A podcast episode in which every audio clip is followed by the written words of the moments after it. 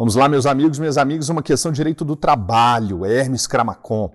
Uma grande empreiteira vence a licitação para a construção de uma hidrelétrica, mas tem dificuldade em arregimentar trabalhadores em razão, razão da distância até o canteiro de obras, resolve contratar estrangeiros com situação irregular no país, inclusive porque eles concordaram em não ter a carteira profissional assinada e receber valor inferior ao piso da categoria.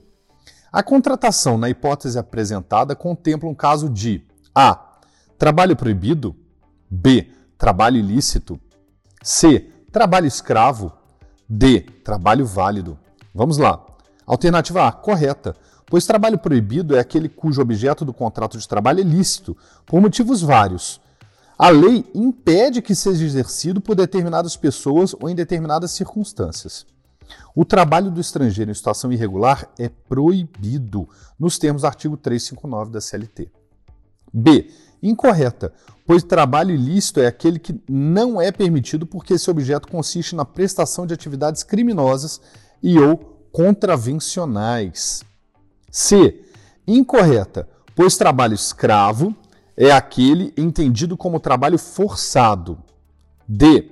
Incorreta, pois a CLT não admite a contratação de estrangeiro em situação irregular no país.